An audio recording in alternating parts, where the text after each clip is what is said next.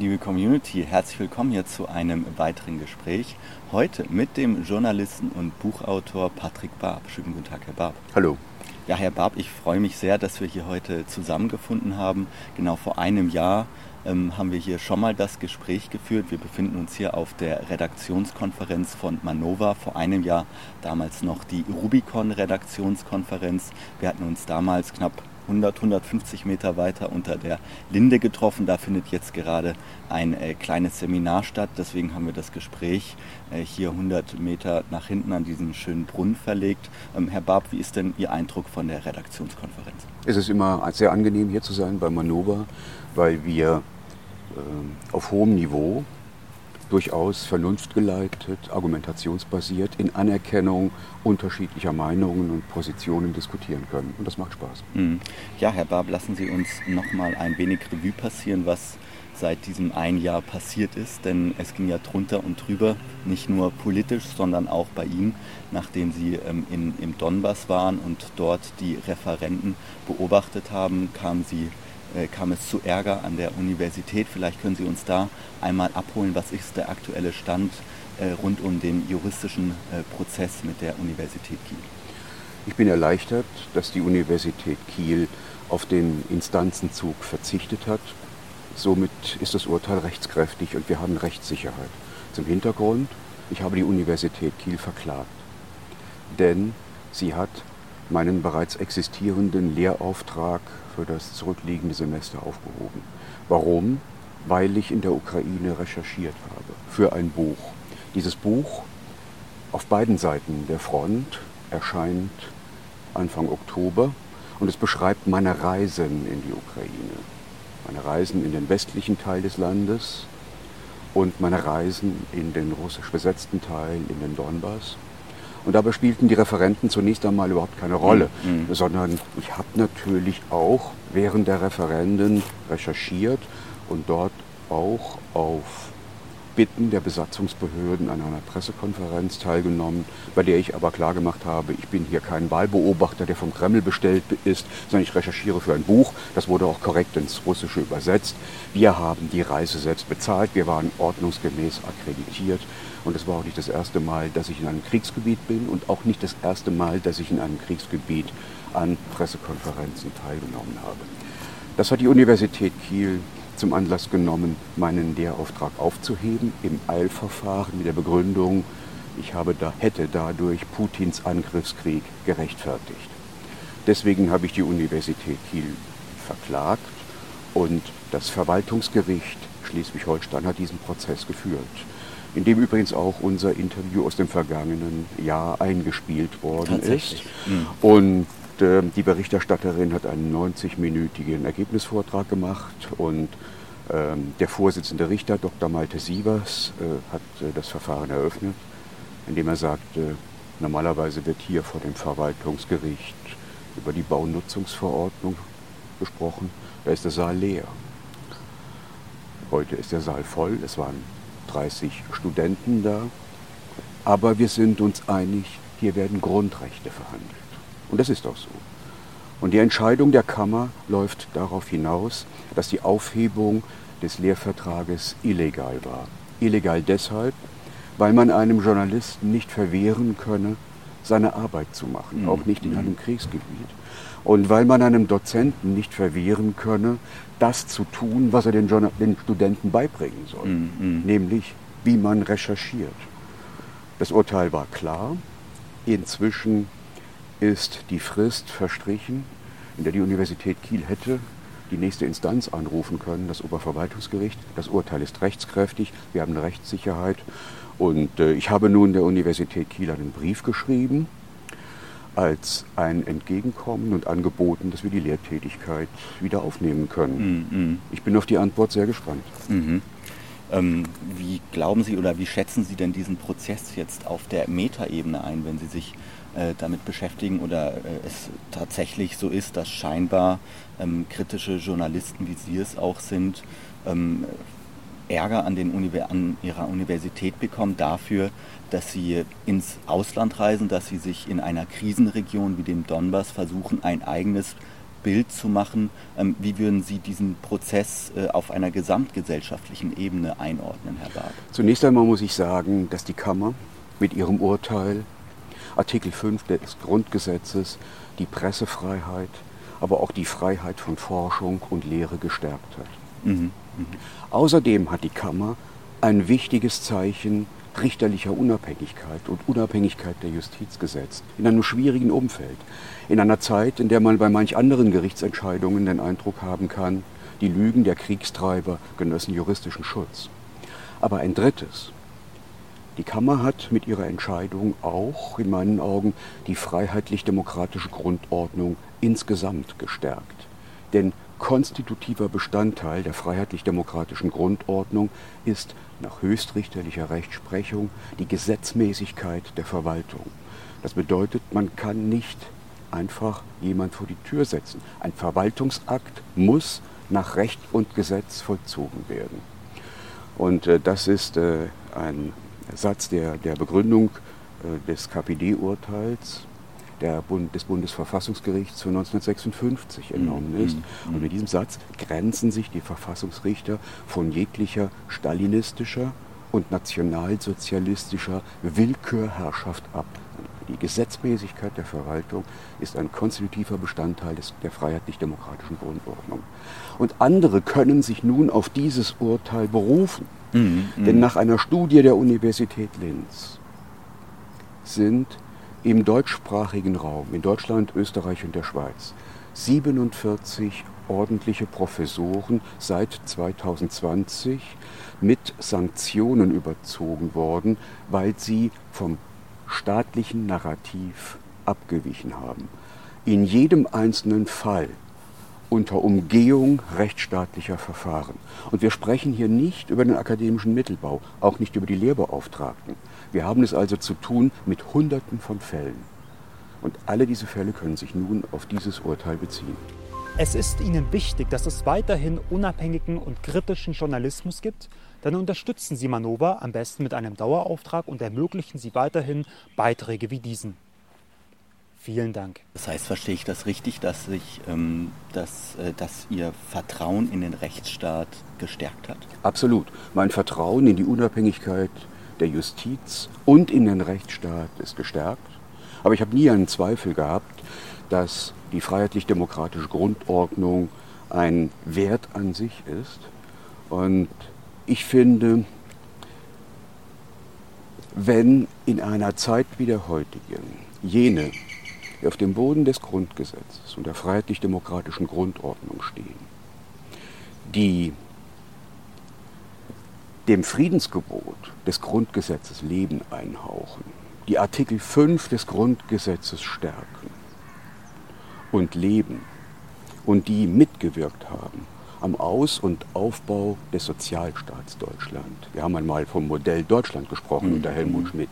Wenn diese Leute als Dissidenten gebrandmarkt werden, dann zeigt dies die Verkommenheit der heutigen Politikergeneration. Und es wurde hohe Zeit, dass Richter in ihrer Unabhängigkeit dem etwas entgegensetzen. Hm. Ja, Herr Barb, lassen Sie uns ähm, vielleicht auch den Horizont unseres Gespräches ein wenig erweitern und äh, den Fall rund um Ihre Universität, um Ihre Anstellung erstmal zu den Akten legen und einen Blick auf die politische Großwetterlage werfen. Denn es sind, ich glaube, da können Sie mir zustimmen, Herr Barb, tatsächlich historische Zeiten. Es sind historische Umbrüche, die wir gerade hier erleben, ähm, egal ob in der Ukraine, egal ob äh, äh, wenn es um Indien, wenn es um China geht, ähm, äh, um die BRICS-Staaten, um die Shanghaier Organisation für Zusammenarbeit. Es tut sich derzeit auf dem geopolitischen Schachbrett sehr, sehr viel. Ähm, wie beobachten Sie denn diese Umbrüche gegenwärtig? Macht Ihnen das Sorge, was da passiert, oder blicken Sie durchaus zuversichtlich auf die gegenwärtigen Ereignisse, Herr Barb? Diese Frage ist abgründig, denn sie hat viele Aspekte. Wir erleben gerade das Ende der unipolaren Welt. Wir erleben aber dieses Ende der unipolaren Welt wie ein Tanz auf dem Vulkan am Rande eines atomaren Infernos. Mm, mm. Der frühere Generalinspekteur der Bundeswehr, Harald Kujat, hat ja deutlich gemacht in einem Interview, dass die Gefahr, dass Deutschland in diesen Ukraine-Krieg hineingezogen wird, real ist. Und viele andere haben darauf aufmerksam gemacht, dass daraus sehr schnell ein Atomkrieg werden kann in Mitteleuropa. Der Außenpolitik-Experte, Politologe John Mearsheimer von der Universität Chicago hat gesagt, das Beste, was wir bekommen können, das ist nun eine Situation wie in Korea. Mhm. Eine dauerhafte mhm. Spaltung des Kontinents. Aber das Gefährlichste, was wir kriegen können, das ist ein atomarer Schlagabtausch in Mitteleuropa. Wir sehen eine Supermacht, die Vereinigten Staaten, die um die Führung in der Welt kämpft. Sie hat es geschafft, die Europäische Union zu degradieren zu einer Reihe von Satrapenstaaten. Eine eigenständige europäische Außenpolitik gibt es in meinen Augen nicht mehr. Durch die Konfrontationspolitik in der Ukraine von beiden Seiten wurden Russland und China näher zueinander gerückt. Und der größte Teil der Staaten in den Vereinten Nationen folgt dem Westen nicht. Das ist die Situation, ich glaube, soweit korrekt beschrieben. Mhm. Ja, und wenn man sich jetzt ähm, noch mal etwas näher mit dem größten Brandherd aktuell beschäftigt, mit der Ukraine, sind Sie, Herr Barb, sicherlich ein Ansprechpartner, dessen Expertise ähm, doch von besonders hoher Bedeutung ist, denn Sie waren selber vor Ort, Sie haben sich selber vor Ort ähm, angeschaut, wie die Lage ist. Sie waren, waren im umkämpften Donbass-Gebiet während der Zeit der Referenten letztes Jahr im, im Herbst, Spätherbst. Ähm, wie waren denn Ihre Eindrücke vor Ort, Herr Barb? Meine Eindrücke sind zunächst so, dass sie sich deutlich von der Propaganda in Moskau, aber auch der westlichen Propaganda unterscheiden. Und wenn wir über den Donbass sprechen, so dachte ich doch zunächst, als wir in Moskau gehört haben, naja, da werden in ein paar Tagen Referenten stattfinden. Klasse. Putin lässt wählen. Mhm. Und vor Ort zeigen irgendwelche Uniformierten an den Leuten, wo sie ihr Kreuzchen machen dürfen. Und ich war sehr überrascht, dass sich die Menschen zu den Wahlurnen gedrängt haben, dass gestandene Männer Tränen in den Augen hatten, dass ältere Damen die Urnen gesegnet haben, dass Familien geschlossen zu den Wahllokalen gegangen sind. Die Menschen drängt es an die Seite der Russischen Föderation. Warum?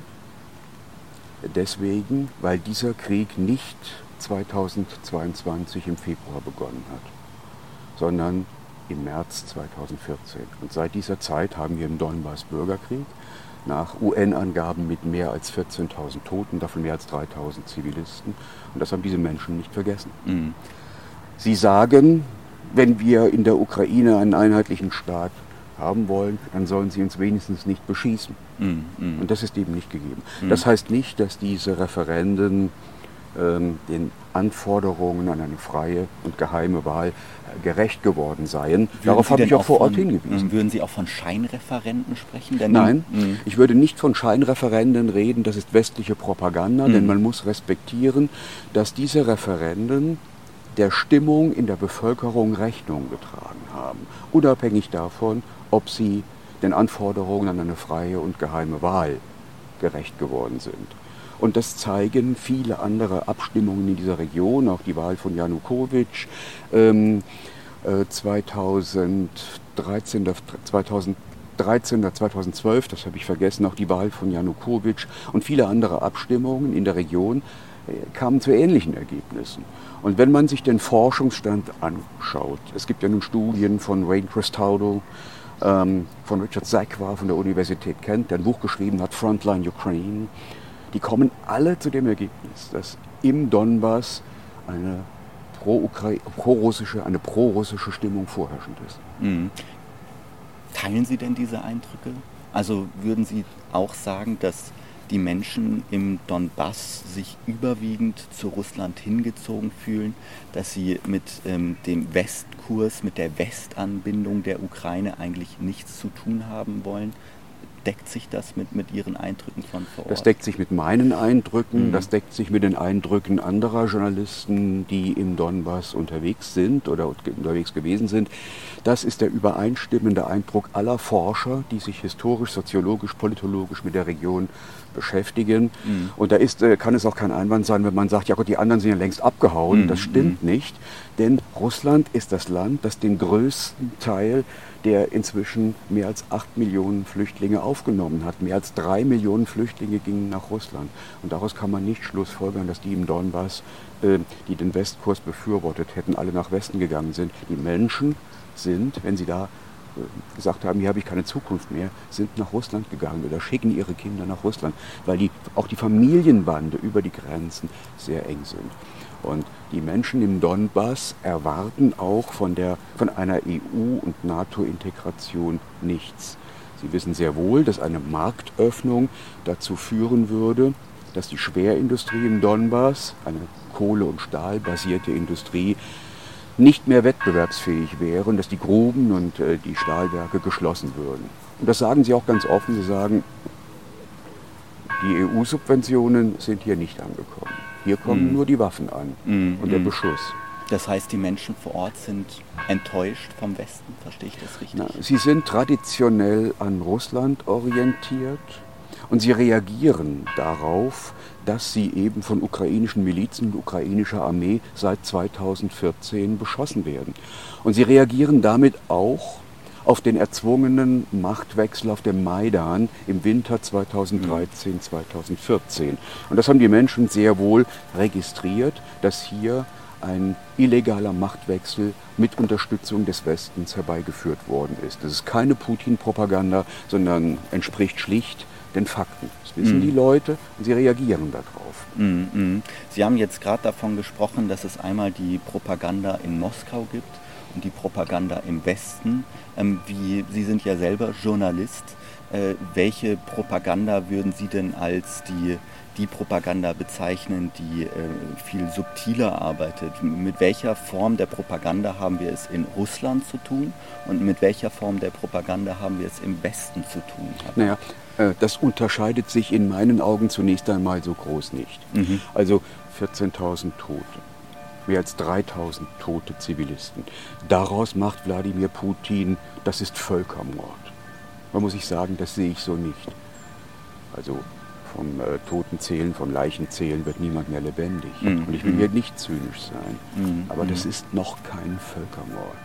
Zum Völkermord wird es dann, wenn führende ukrainische Politiker offen sagen, und das haben sie getan, wir müssen bei einer Rückeroberung die Krim von allen Russen säubern und wir müssen auch den Donbass ethnisch säubern. Dann wird der Völkermord angekündigt. Das ist die russische Propaganda. Aber die westliche Propaganda sagt, in der Ukraine werden westliche Werte verteidigt. Dem kann ich nichts abgewinnen, denn in der Politik geht es nicht um Werte, sondern es geht um Interessen. Und für die Menschen vor Ort geht es ums schlichte Überleben.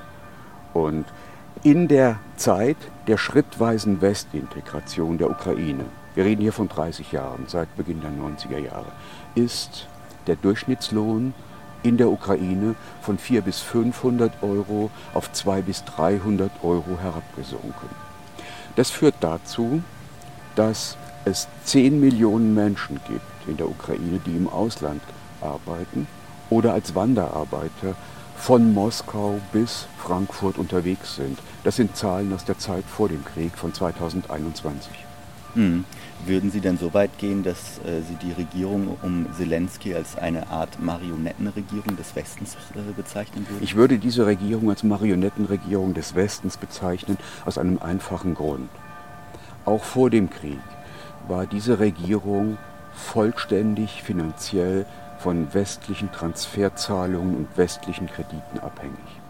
Und diese Transferzahlungen waren an Auflagen geknüpft, beispielsweise die Auflage, Land in öffentlicher Hand zu privatisieren, agrarische Flächen zu privatisieren, Sozialleistungen abzubauen, Gesundheitsstandards abzubauen. Und so hat diese westliche Politik zur Verarmung in der Ukraine beigetragen. Mhm.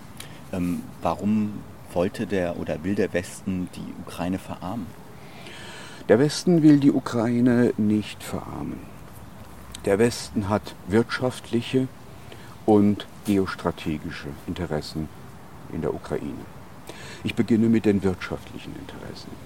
Die Ukraine ist eine Fläche, etwa doppelt so groß wie die Bundesrepublik mhm. Deutschland. Dort gibt es relativ gut ausgebildete Arbeitskräfte auf relativ niedrigem finanziellen Niveau. Das heißt, durch die 10 Millionen Wanderarbeiter oder Arbeiter im Ausland aus der Ukraine entsteht in Deutschland, Polen und anderen Anrainerstaaten ein kontinuierlicher Druck auf die Löhne nach unten. Denn die Menschen aus der Ukraine bringen dieselbe Leistung wie ein Arbeitnehmer mhm. in Deutschland, nur für die Hälfte des Geldes. Mhm. So entsteht ein Druck nach unten. Das ist von Interesse für die Kapitalseite. Auf der anderen Seite kann man die Ukraine mit westlichen Waren überschwemmen. Und sie wird sozusagen zu einem Absatzmarkt. Zum Dritten lassen sich Produktionsteile auslagern in die Ukraine. So werden beispielsweise in der Ukraine bei Automobilzulieferern Kabelbäume gefertigt, für wenig Geld, auf den Heimarbeit. Und es geht hier in der Ukraine auch um die Kontrolle der Nahrungsmittelkette. Die fruchtbarsten Böden der Welt gibt es in der Ukraine, die sogenannten Schwarzerdeböden. Und inzwischen kaufen sich dort in der Zusammenarbeit mit ukrainischen Oligarchen westliche Agrarkonzerne ein. Westlichen Agrarkonzernen gehörte bereits vor dem Krieg eine Fläche, die größer war als die Agrarfläche Italiens insgesamt. Und dort kann mit durch den Einsatz von genmanipuliertem Saatgut beispielsweise, das wird von Monsanto und anderen schon gemacht, mm, derart produktiv und zu derart günstigen Preisen landwirtschaftliches Produkt hergestellt werden, dass man den Markt in Gesamteuropa damit überschwemmen kann, zu Lasten der heimischen Bauern in den Niederlanden, in der Bundesrepublik Deutschland, in Polen. Mm, mm. Sie haben es jetzt gerade schon angesprochen, äh, die Ukraine als äh, Kornkammer als äh, einer der wichtigsten Getreidelieferanten, äh, auch für sogenannte dritte Weltländer. Jetzt ist kürzlich das Getreideabkommen zwischen Russland und der Ukraine äh, von russischer Seite aufgekündigt worden, beziehungsweise nicht verlängert worden. Das wurde in, im Westen als ein, ja, wie soll man sagen, als ein äh, humanitäres Vergehen äh, bezeichnet. Äh, würden Sie dem zustimmen? Nein. Ähm, nur ein sehr kleiner Teil des ausgeführten Getreides nach dem Getreideabkommen gelangte nach Afrika. Der größte Teil blieb in Europa hängen. Und das Getreideabkommen, das ist ja ein bilaterales Abkommen gewesen, das den Export ukrainischen Getreides vorgesehen hat, aber auch den Russen erlaubt hat, ihr Getreide auszuführen. Nun hat der Westen die Sanktionen gegen Russland nicht aufgehoben und Russland kann das Getreide nur dann exportieren, wenn eine Zahlungsabwicklung in den internationalen Zahlungssystemen möglich ist. Und dies hat der Westen nicht gestattet und damit die russischen Exporte weiter blockiert. Und deswegen haben die Russen das Getreideabkommen aufgekündigt. Mhm. Also auch hier sagt die Propaganda nur die halbe Wahrheit. Mhm. Das heißt, sie haben Verständnis dafür, dass Russland dieses Getreideabkommen aufgekündigt hat? Ich verstehe. Mit Verständnis hat es nichts zu tun, denn um mm, Verständnis mm. geht es nicht. Mm. Es geht um Interessen, die müssen wir analysieren. Mhm, mhm. Wir müssen auch hier das Material kalt halten. Also ich bin kein Sympathisant äh, von ukrainischen Politikern, russischen Politikern oder EU-Politikern. Wir müssen das Material kalt halten. Auch im Kreml sitzen keine Engelchen. Mhm. Das muss einem klar sein. Mhm.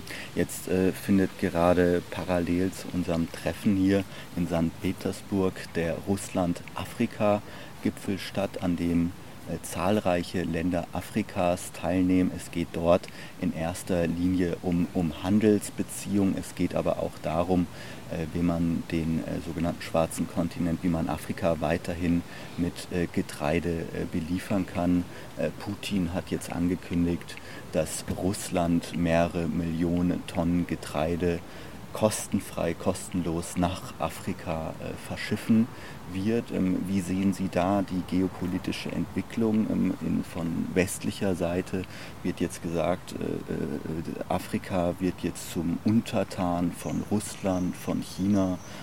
Sehen Sie das auch so, dass Afrika womöglich in die Hände von, von Russland und China getrieben werden könnte? Der Westen hat massiv Druck aufgebaut auf afrikanische Regierungschefs, nicht nach St. Mhm. Petersburg mhm. zu fahren. So wurden jedenfalls in, zumindest in einem Fall eine Absage begründet. Umgekehrt liefert Russland Getreide nach Afrika. Der Westen versucht, Afrika in seiner Einflusszone zu halten und bringt damit die Nationen in Afrika in Schwierigkeiten, denn er setzt sie unter Druck mit den dringend benötigten Krediten.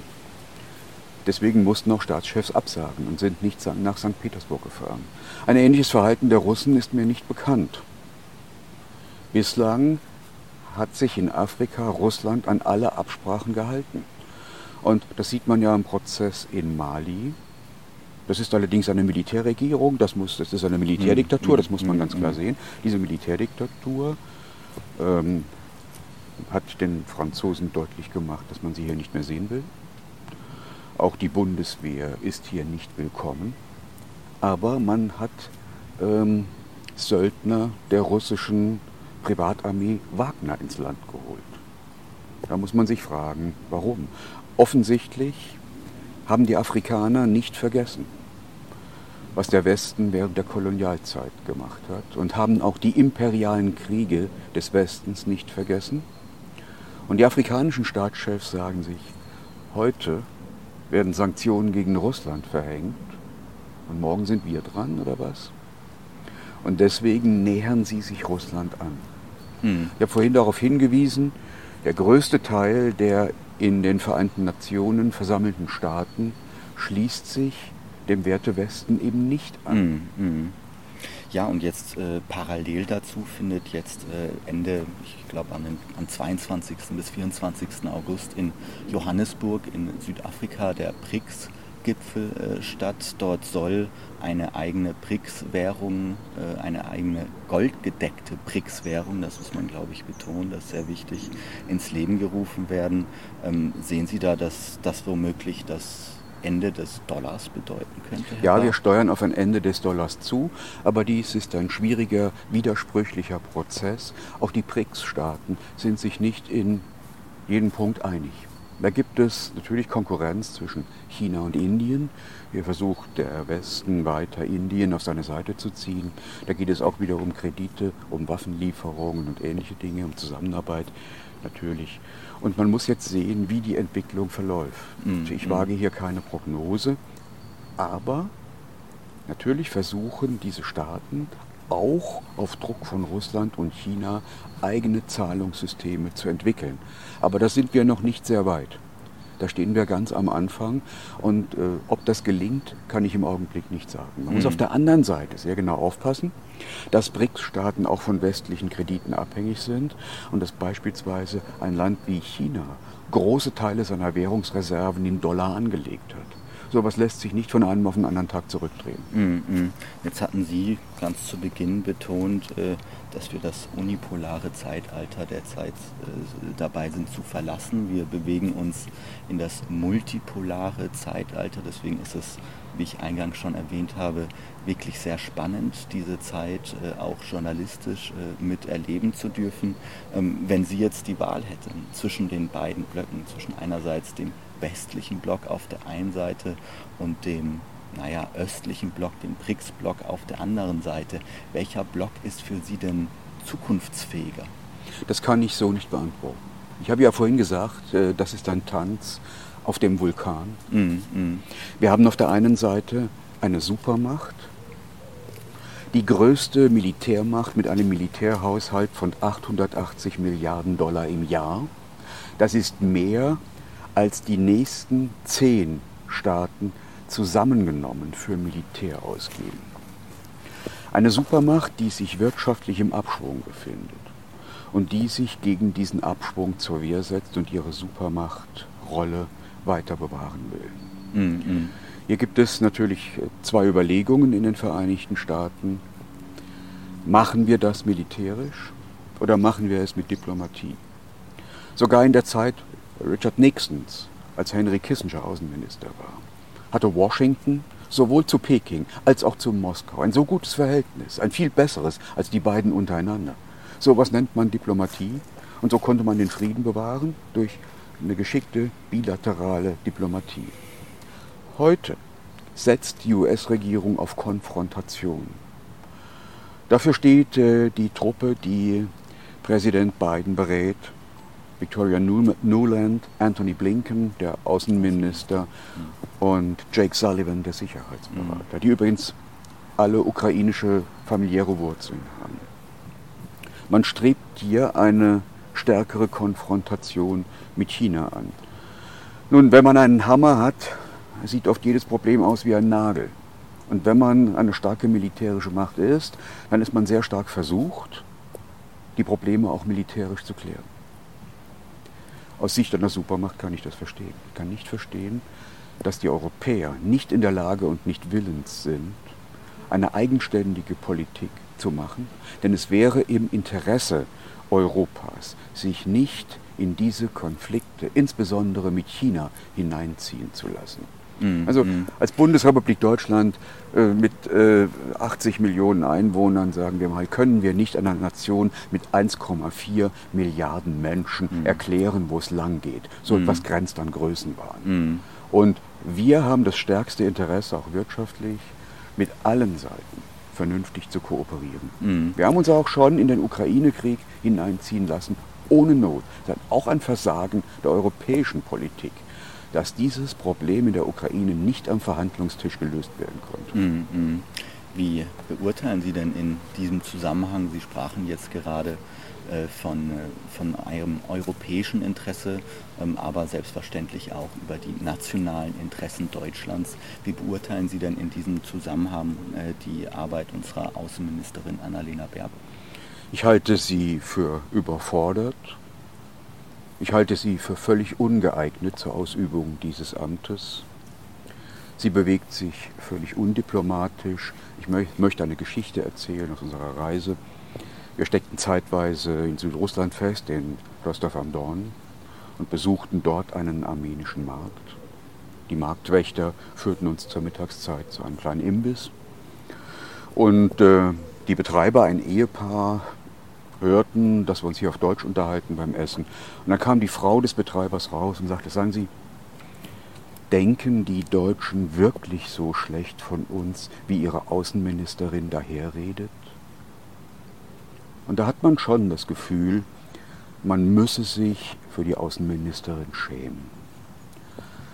Insgesamt habe ich den Eindruck, ähm, dass sie sich manchmal schwer tut, das abzulesen, was ihr in Abstimmung mit den Vereinigten Staaten aufs Blatt geschrieben wurde.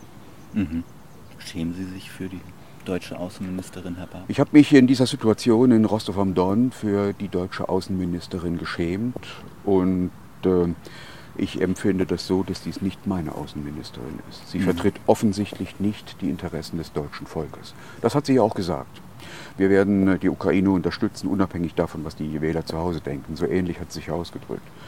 Und äh, wenn äh, ihr das egal ist, was die Menschen in Deutschland denken, dann ist das nicht meine Ministerin. Das mhm. ist keine Ministerin, die die Interessen der Menschen in Deutschland vertritt sondern die Interessen aus den USA. Genau. Mhm. Äh, Herr Barb, lassen Sie uns vielleicht äh, zum, zum Abschluss unseres Gespräches noch ein wenig über journalistischen Ethos äh, zu sprechen kommen, denn Sie sind Journalist. Äh, wir haben jetzt vorhin uns auch schon so ein bisschen das Thema angerissen. Äh, wie beobachten Sie denn die journalistische Berichterstattung rund um den Ukraine-Krieg und rund um die äh, Prozesse von der unipolaren in die multipolare Welt? Wie würden Sie ähm, die journalistische Berichterstattung hier in Deutschland beschreiben? Ist das guter Journalismus, der da gemacht wird? Ist der objektiv? Wie sieht da Ihre äh, Beurteilung aus, Herr Barber? Meiner Meinung nach orientieren sich insbesondere die selbsternannten Qualitätsmedien unisono an staatlicher Propaganda, an amerikanischer Propaganda, an NATO-Propaganda und ukrainischer Propaganda. Es ist eine Berichterstattung, die der Realität in der Ukraine, insbesondere auch der Realität des Krieges, nicht gerecht wird. Die meisten Journalistinnen und Journalisten sprechen hier über Dinge, von denen sie wenig wissen und schreiben voneinander ab.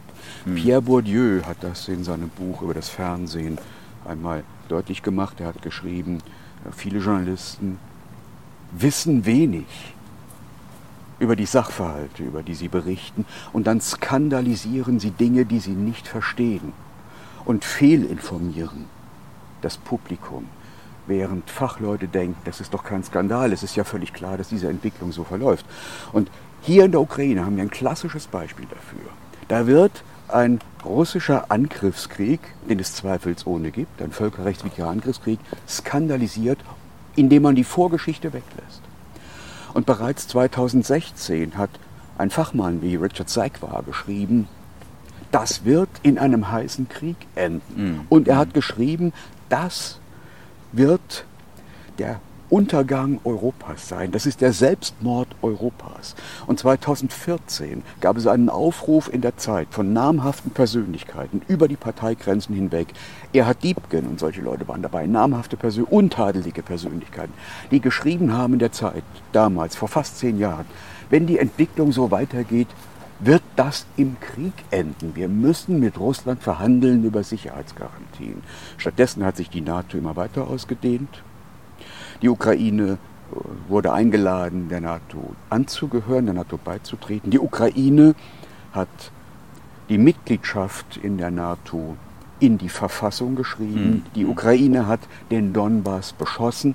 Was kann man daraus lernen? Man kann daraus lernen, mit Bomben und Raketen löst man keine Minderheitsprobleme. Mhm. Und hm. indem man einen Krieg herbeiprovoziert, indem man ein Militärbündnis ausdehnt, das sich ja immer gegen solche richtet, die nicht dem Militärbündnis angehören, indem man einen Krieg herbeiprovoziert, schafft man keinen Frieden, sondern da muss man das tun, was Willy Brandt damals getan hat, vertrauensbildende Maßnahmen, mhm. um klarzumachen, dass sich beide Seiten aufeinander verlassen können. So haben Khrushchev und Kennedy 1962 die Kuba-Krise gelöst. Mhm. Da ging es auch um Raketen vor der Nase des jeweils anderen. Und die russischen Raketen wurden aus Kuba abgezogen, weil sich Kennedy und Khrushchev im entscheidenden Moment vertraut haben. Es galt das gesprochene Wort. Und jetzt sind wir in einer Situation, wo die Regierungsspitzen gar nicht miteinander reden, sondern die Geheimdienstchefs reden miteinander. Also subordinierte Kräfte halten den Kontakt. Ich denke, das ist äh, eine Situation, die wiederum auf das Versagen der Diplomatie und der aktuellen Politik verweist aber auch ein Versagen des Journalismus? Ein Versagen des Journalismus durchaus, denn auf diese Dinge muss man aufmerksam machen. Man muss vor allem die Realitätsprobe vor Ort machen und darf sich nicht nur am Bildschirm bewegen, denn das Internet ist ein Filter, der aussieht wie ein Fenster. Man sieht darin nur, was jemand anders nach eigenen Interessen und Überlegungen hochgeladen hat. Und Journalisten haben eigentlich die Aufgabe, rauszugehen und die Realitätsprobe vor Ort zu machen. Das ist die Aufgabe. Und die meisten Kolleginnen und Kollegen machen das nicht, mhm. sondern verlegen sich darauf, jene zu denunzieren, die vor Ort die Realitätsprobe machen, weil natürlich das, was die sehen, immer der Propaganda ein Stück weit entgegensteht. Also so wie es mit mir, wie es mit mir geschehen wie es mit ist. Ihnen geschehen ist. Wie es mit mhm. mir geschehen ist. Also im Grunde genommen Schreibtischtäter. Es sind Schreibtischtäter, genau. Der Titel unseres letzten Interviews. Und wenn wir einmal betrachten, äh, dass äh, ich natürlich, als ich angegriffen worden bin äh, in der deutschen Presse, sehr schnell ähm, einen Anwalt heranziehen muss. Mm, ich habe mm, natürlich mm. rumtelefoniert, E-Mails verschickt. Jetzt muss man wissen, wir haben heute ein Phänomen, das gab es in den zurückliegenden Kriegen in dieser Form noch nicht. Wir haben die endphasengelenkte Artillerie. Das heißt, der Mobilfunkverkehr, der Internetverkehr wird von den Richtschützen angepeilt. Und sie können die Granate und die Rakete präzise ins Ziel lenken. Anders ausgedrückt, man schießt ihnen auf 30 Kilometer Entfernung das Mobiltelefon aus der Hand, wenn kein Windstoß kommt. Und nach meiner Rumtelefoniererei wurde unser Hotel beschossen und eine Granate flog zwei Meter an meinem Zimmer vorbei und landete auf dem Parkplatz.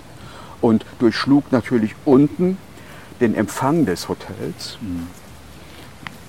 Die Damen, die am Empfang standen, waren hinter einem Pfosten. Das hat ihnen das Leben gerettet. Sie kamen mit einem Knalltrauma davon. Alle Scheiben flogen raus. Gott sei Dank kamen nur Automobile zu Schade. Und da stellt sich dann der Sitzredakteur, der das ausgelöst hat, hin und zuckt mit den Schultern und rührt in der Kaffeetasse. Das sind Leute, die nicht wissen, was sie tun. Denn sie wissen nicht, was sie tun. Ja, denn sie Satz. wissen nicht, was sie tun, weil sie so tief in das Propagandasystem verstrickt sind, dass, es ist, dass diese Propaganda, diese Propagandalogik in ihnen stattfindet wie ein Gehirnimplantat. Mm, mm. Sie merken es selbst nicht. Ähm, es ist schwer, einen Menschen von etwas zu überzeugen, wenn sein Gehalt davon abhängt, dass es nicht versteht, hat Upton Sinclair geschrieben, 1934. Mm. Ich glaube, es stimmt. Mit diesen Worten, Herr Barb, bedanke ich mich vielmals bei Ihnen für das wirklich spannende Gespräch hier am Rande der Manova Redaktionskonferenz und wünsche Ihnen für die historischen Umbrüche, die jetzt bevorstehen, nur das Beste. Auch Ihnen das Beste, Herr von Witzleben. Liebe Community, auch euch vielen Dank, dass ihr heute wieder mit dabei wart. Ich hoffe, es hat euch gefallen und bis zum nächsten Gespräch. Ciao.